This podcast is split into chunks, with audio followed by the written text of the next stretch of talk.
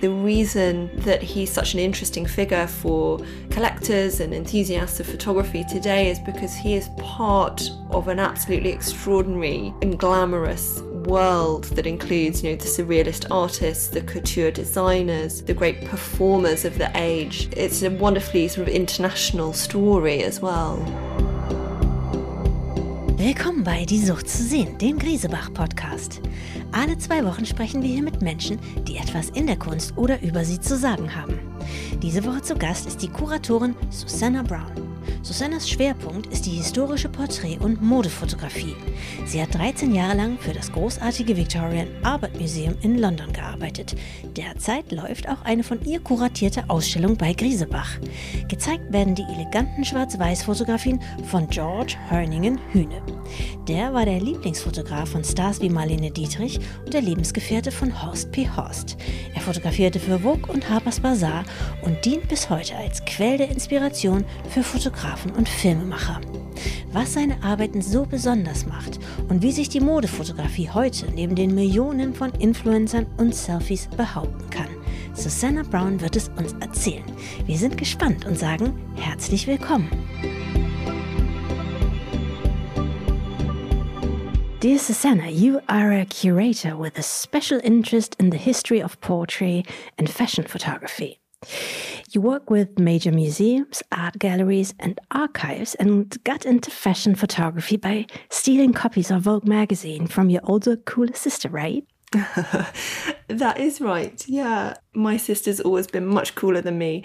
When I was a little girl, she always had, you know, Vogue and Cosmopolitan, Elle, all, all the magazines um, that I loved to borrow and read. And yeah, I think that was certainly my first experience of fashion photography. And, and actually, when I went later on to university in Bristol, I really got more into working with photography in the darkroom. And um, I used to run the little student darkroom at university and teach other students, you know, how to take pictures and make prints in the darkroom, but also host little exhibitions of our student pictures. You worked at the Victoria and Albert Museum in London. Tell us a little bit about that place. Yeah, I worked for 13 years at the Victoria and Albert Museum, or the V&A, as we often call it for short. And the V&A is really a magical place to me. You know, it's it's one of the world's greatest museums of art and design and performance. It's a really eclectic, rich collection of everything from teapots to Renaissance fashion and artworks by Leonardo and Michelangelo. You know, it's, it's an incredible mix of things, but it also has the most extraordinary photography collection and actually the V&A was was one of the first museums anywhere in the world to collect photographs beginning in the 1850s it's a wonderful history that the museum has in terms of photography and my job there as photography curator was to research the collections to make it available and accessible to the public both you know in person but but also digitally and to produce books and exhibitions about the great photographers both from history and contemporary practitioners too mm-hmm. So, you spend your days surrounded by the world's best images. In your view, what is artistic and what is mediocre fashion photography? Could you tell them? I mean, as, as you say, it's just my view. You know, it's it's yeah. just a personal view. But I, I suppose for me, the best pictures are the ones that I can see in my mind long after I've experienced the photograph. The pictures that we see day to day all around us are for the most part very forgettable. And as soon as we've seen them they, they disappear forever from, from our mind. But for me i think the pictures that have that power to stay in the the memory bank if you like you know to, to stay in the mind's eye are the pictures that are the most you know exciting. And in terms of fashion photography i think it's always been said that the most successful fashion pictures are the ones that can be taken away from their original context of the magazine, sort of removed from the page and placed in a different context, such as the, the walls at Grisebach Gallery or a museum, and that those images can have a power and a resonance away from the magazine page. And that's something that a lot of other people have said as well you know that's that's not unique to my view of photography and in that respect like a photography that can stand on its own what is your favorite image of all time and why? Oh my goodness me that's really difficult. My favorite image of all time. What springs to your mind right away when you hear that question? Um there are definitely a few, but I guess the images that most excite me are those that also have fascinating stories behind the the characters within these pictures or the the narrative of the picture speaks to us as as much as the aesthetic value or the beauty of the image itself so I guess there are images that are certainly iconic.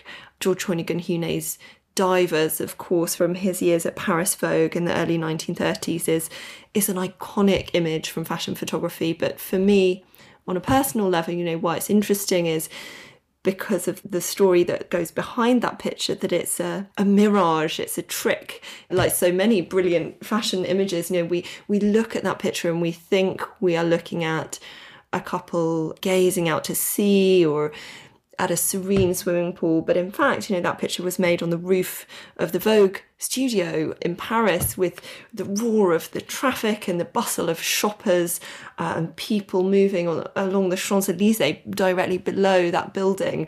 So it's a complete fiction.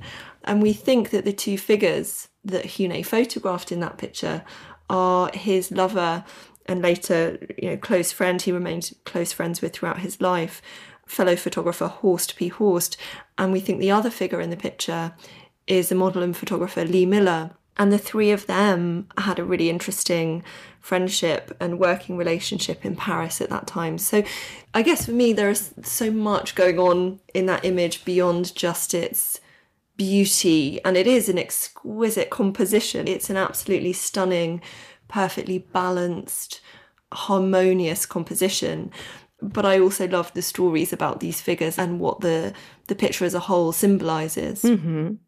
So, are you more interested in the fiction of an image or in the real story? Gosh, I think both. I think we all are, aren't we? For fashion photography in particular, it's about escapism, you know, as it always has been throughout the, the whole history of fashion magazines. Most people who read those magazines are looking for a moment of escape. They're looking to have uh, an experience of a kind of fantasy world that is very far removed from their real life. You know, there are very few people throughout history who have read the fashion magazines and then been able to afford to buy all of the couture and jewels and beautiful pieces that they see depicted on the magazine pages. It's about dreams and Irving Penn the great Vogue fashion photographer who who came after a generation after Hoyningen-Huene, but he said about his career in fashion photography, I always thought we were selling dreams, not clothes. And I love that expression. I think it sums up really beautifully what fashion photography is really all about. Yeah. Have you seen the, the new cover of the Scandinavian issue of Vogue yet? Yes, of course. I think everyone has, haven't? For those who haven't, it shows the Swedish activist Greta Thunberg petting a horse.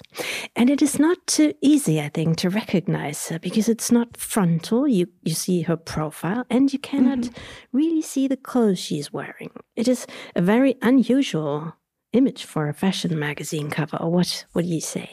I totally agree. It, it is unusual, but actually, you know, what we've seen in the last few years in the whole kind of international scene in fashion, not just in Scandinavia, but is this awakening and this awareness the fashion industry cannot go on as it has been. It's one of the most polluting, destructing, exploitative industries on the planet.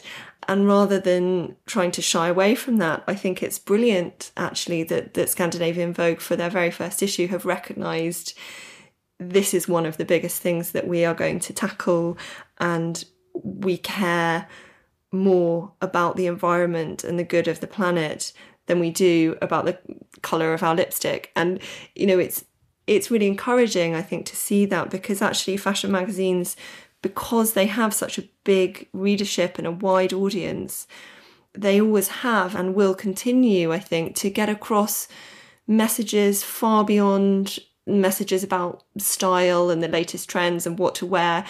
You know, if we look back through history, for example, during the years of the Second World War, the, the fashion magazines were also including news events and including reports of, of real life. And I think it's fantastic that Scandinavian Vogue are really putting the issue of ethics and the environment front and centre for their inaugural issue. I think that's a great signal to the whole world. It is a great signal, I think, but it is a bit paradox to print a cover story in a fashion magazine with an activist who, who speaks out against so many things that Vogue stands for, like new seasons, new clothes, more clothes, traveling all over the world to shoot the clothes. So they can't change overnight. So what are they going to do on, on issue number two? you, will have to ask the editors. I don't, I don't know. Um, but I think in the, the pandemic, you know, what we've also had is a, a stark realization that, as you just mentioned, this idea of traveling all over the world for glamorous photo shoots simply hasn't been possible, but also that it's unnecessary. And the, the pandemic has kind of stimulated a, a new approach and a more kind of economical and environmentally friendly approach. You know, we we don't need to take a troop of models and stylists and hundreds of cases of couture to Barbados to get a great memorable image.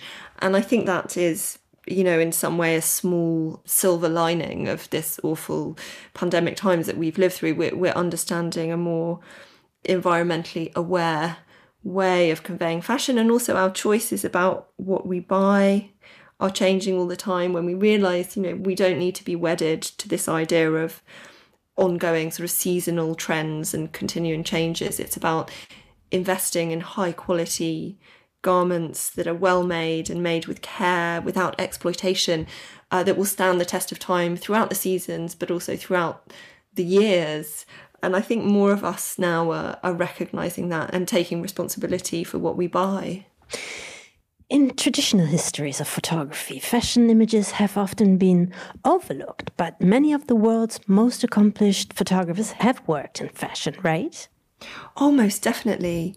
And I think, you know, it's since around the 1980s when fashion photography started being seen in exhibitions in museums, it has been taken much more seriously and you know it's been included in auctions and collectors have, have wanted to buy fashion pictures. And as you say you know if we we look back to the beginnings of photography people like baron de meyer and edward steichen huene of course, these photographers were not only working in fashion, they were also very much renowned for the other work they were producing. You know, one of the first photographers to gain kind of great acclaim in Paris was Man Ray.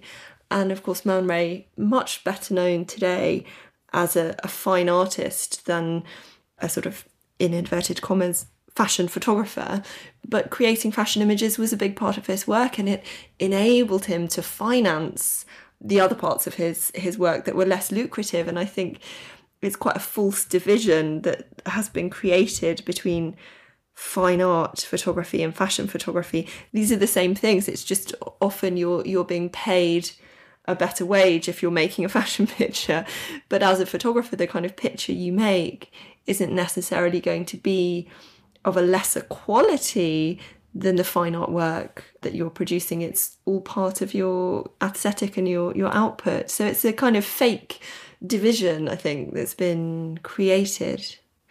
You just mentioned that fashion photography started to to wander in the museums in the 80s. Why then? Why in the 80s? What happened? So, if we go back at kind of another decade to, to the 1970s, what we see is the beginning of major auctions for photography. So, so photography beginning to be seen as a more serious kind of collectible art form. And the 1970s is also a time when a lot of the big museums around the world began taking photography more seriously, you know, perhaps employing more staff and curators to care for photography or to produce exhibitions. That's not to say photography had never been collected, but often it lived more in the, the archive or the library part of a museum. You know, it wasn't really there for presentation to the public. And certainly at the V&A in London, this was also the time in the 1970s when fashion was beginning to be an important part of the collections. So examples of historic and contemporary couture and fashion were being collected and exhibited. So these things kind of go hand in hand, really. Mm-hmm. So fashion photography started out in early 20th century. What were the major changes to date? Well, the the biggest sort of shift in the publishing industry really was towards the end of the, the 19th century when the printing processes really improved in, in terms of the possibilities of reproducing photographs on newsprint or magazine pages. Before then, it was almost impossible to do it or very, very expensive. But with the introduction of things like half tone printing processes, photography became much more prominent in magazines and there are, are great people like Mr. Condé Nast, who was the owner of Vogue and Vanity Fair magazines and several other big titles. And Mr. Condé Nast understood very early on how photography could revolutionize his magazine. You know, before that, we see predominantly hand drawn illustrations. And in fact, Hoyningen Huene, in the middle of the 1920s, when he began working at Paris Vogue, he was employed as an illustrator, not as a photographer. You know, so he was creating fashion drawings for the magazine. He was also painting backdrops and designing backdrops for other photographers. But it, it wasn't until slightly later in the 1920s that he actually um, started taking photographs himself. And of course, I think it's important to remember when we look at Hoyningen Huene's pictures that this is an era when the complexities of working in the studio were very great and the, the photographers were working with these enormous cameras producing negatives about 10 by 8 inches so individual plates had to be slotted in and out of the camera for, for each photograph that was taken it wasn't a, a quick roll of film, you know. So it was a, a very labour intensive way of working. The camera was very heavy, difficult to move, cumbersome.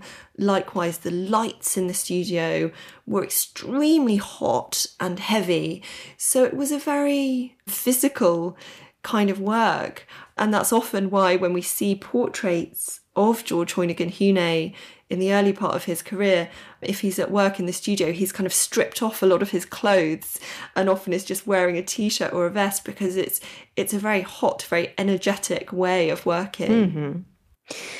Nowadays, influencers take selfies and are being wooed and encouraged and paid very well to do so by fashion clients. Is that a backlash for fashion photography? Those people who do it all on themselves with their mobile phones? I don't know. I I think there'll always be the amateur photographers like like you and me, you know, taking pictures with our phones, and there'll always be the professionals too. And I think there is space for everyone. It doesn't have to be one or the other. We don't have to choose. And particularly in the the digital realm, there is even more space than there ever has been for these kind of different approaches and these these different modes of photography to exist. And I, I guess for me, that's kind of part of what makes photography such a special art form. But then there's media budgets, and if the budgets all go to the influencers, there's nothing left for the people who, yeah, invested in the studio and equipment and yeah, all that. Mm. Certainly, I think if you talk to contemporary fashion photographers, a lot of them will say, you know, if they've been in the profession for 30 years, they'll say, oh, the budgets are a bit smaller now than they used to be.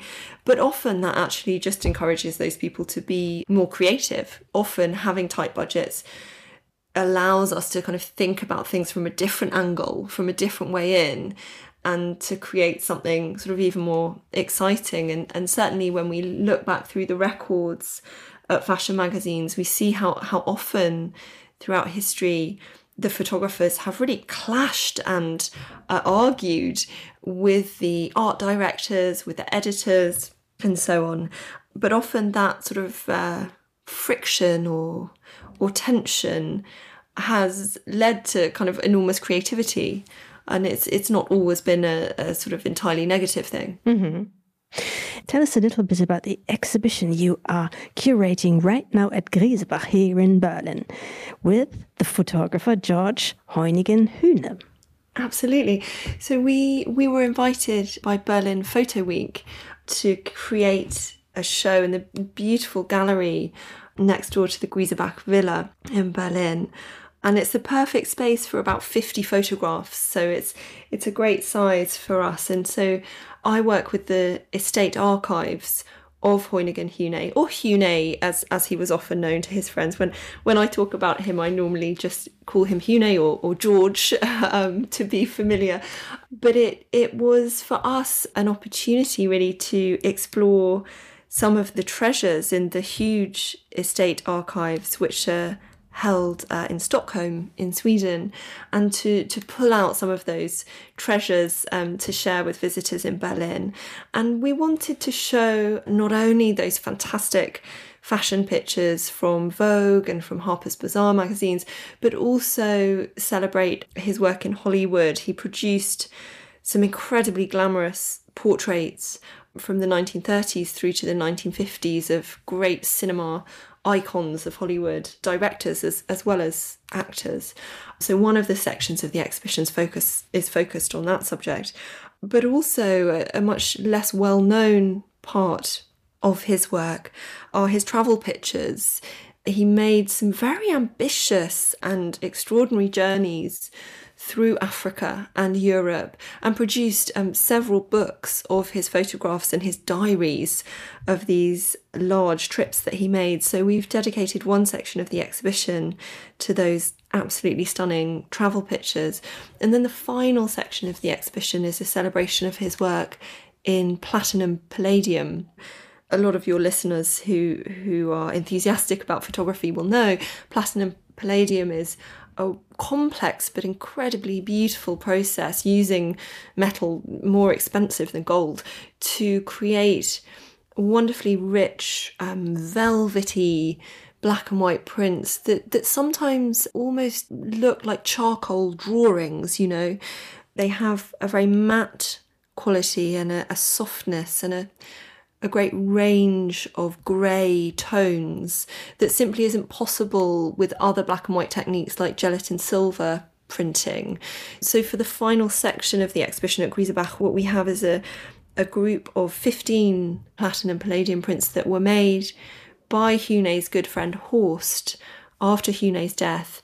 If you like, it's Horst's highlights from his friend's life. So he, he went through the archive and, and picked his favourite pictures from from Huene's career and, and reproduced them as limited edition prints using the, the platinum process. And then at the very end of the show, we've included five very large new platinum palladium prints. And these are made by the Estate Archives this year. They're five pictures which Horst didn't ever print uh, when when he was looking at platinum. So they're they're sort of lesser known images from Huene's career.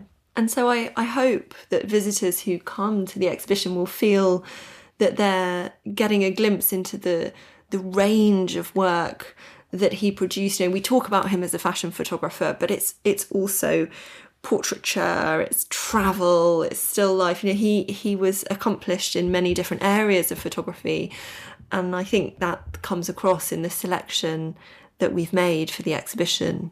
So, Huene was hired as a photographer for Vogue, Vanity Fair, and Harper's Bazaar. When he started out, the 20s and 30s, fashion photographers came from a more artistic background.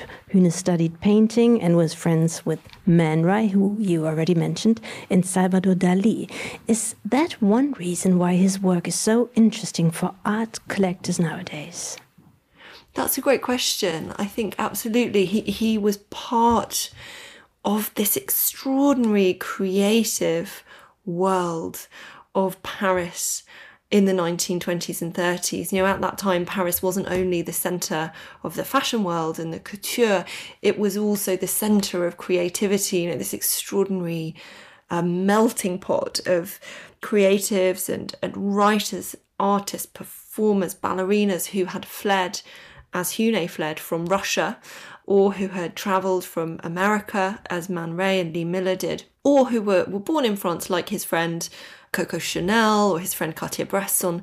So there's this wonderful mix of people that he is introduced to when he arrives in Paris in the middle of the 20s and then starts working for Vogue and Vanity Fair. It's not until 10 years later that he starts working for Harper's Bazaar. He actually has a, a kind of fight with the staff at Vogue and, and decides to, to leave to go and work for the kind of rival um, publication. At this time, he's not only working in Paris, he's also visiting America quite regularly on assignment. And he remains in New York working for Harper's Bazaar throughout the, the war years. But I think, as you say, the reason that he's such an interesting figure for collectors and enthusiasts of photography today is because he he is part of an absolutely extraordinary and glamorous world that includes, you know, the, the surrealist artists, the couture designers, the great performers of the age. It's a wonderfully sort of international story as well. Yeah. It seems that in general, collectors are very fond of fashion photography from the old ages. Is that, you think, a reaction to the daily overload of social media images? Perhaps it is. You know, I've, I've never thought about it in that way, but I think it's also about the rarity of those early prints. You know, a, a lot of the fashion photographs from the 1920s and 30s were destroyed. So there are very few of them around for collectors today. Um, that's part of the reason that, that Horst made the platinum prints of Huene's work and, and that the estate archives are doing so now is because these images simply don't exist as vintage prints, as we would call them, prints made at the time the pictures were taken. But I, I, remember when I was researching the career of Horst for an exhibition a few years ago, and I came across a fantastic letter that the model Lisa Fonssagrives had, had written to him. Lisa actually appears in our exhibition at Grisebach. She was one of the top models of her time? Absolutely. The model Lisa Fonssagrives, who appears in one of the first Huene photographs in our exhibition, was also a great favourite of Horst. And she went on to marry the American photographer Irving Penn. And Lisa stayed friends with a lot of the photographers she worked with in the 1930s in Paris. And she was a, a real superstar model in Paris at that time. She she trained as a dancer and she came to Paris from Sweden. But in 1976, an article was published in Vogue celebrating Horst's long career, and a study of Lisa taken in 1939 was also published. And when she saw this, she wrote to Horst to express her, her gratitude, and this is what she says in her letter. I feel such soothing blessings by your beautiful work, even more so today when we live in a sea of flickering snapshots bombarded from everywhere. And, you know, that's many decades after she was photographed by Horst and Huene. And I think the sentiment of her letter could equally apply to both of those photographers. That there's something so iconic about those early pictures that is reassuring in this world of flickering snapshots that that we live in today you know this sort of exhausting culture that we live in where where we never stop being bombarded by images everywhere we go. And she wrote that 30 years before the internet was invented so and she yes. already felt bombarded. That's interesting. That is so true and it's extraordinary isn't it? And you know to me it, it's exactly what you said that you know there is a an appeal of these early prints for collectors, for museums, that somehow contemporary images can never match because there's a, there's a rarity to them. And you know, today it's very easy to take a picture.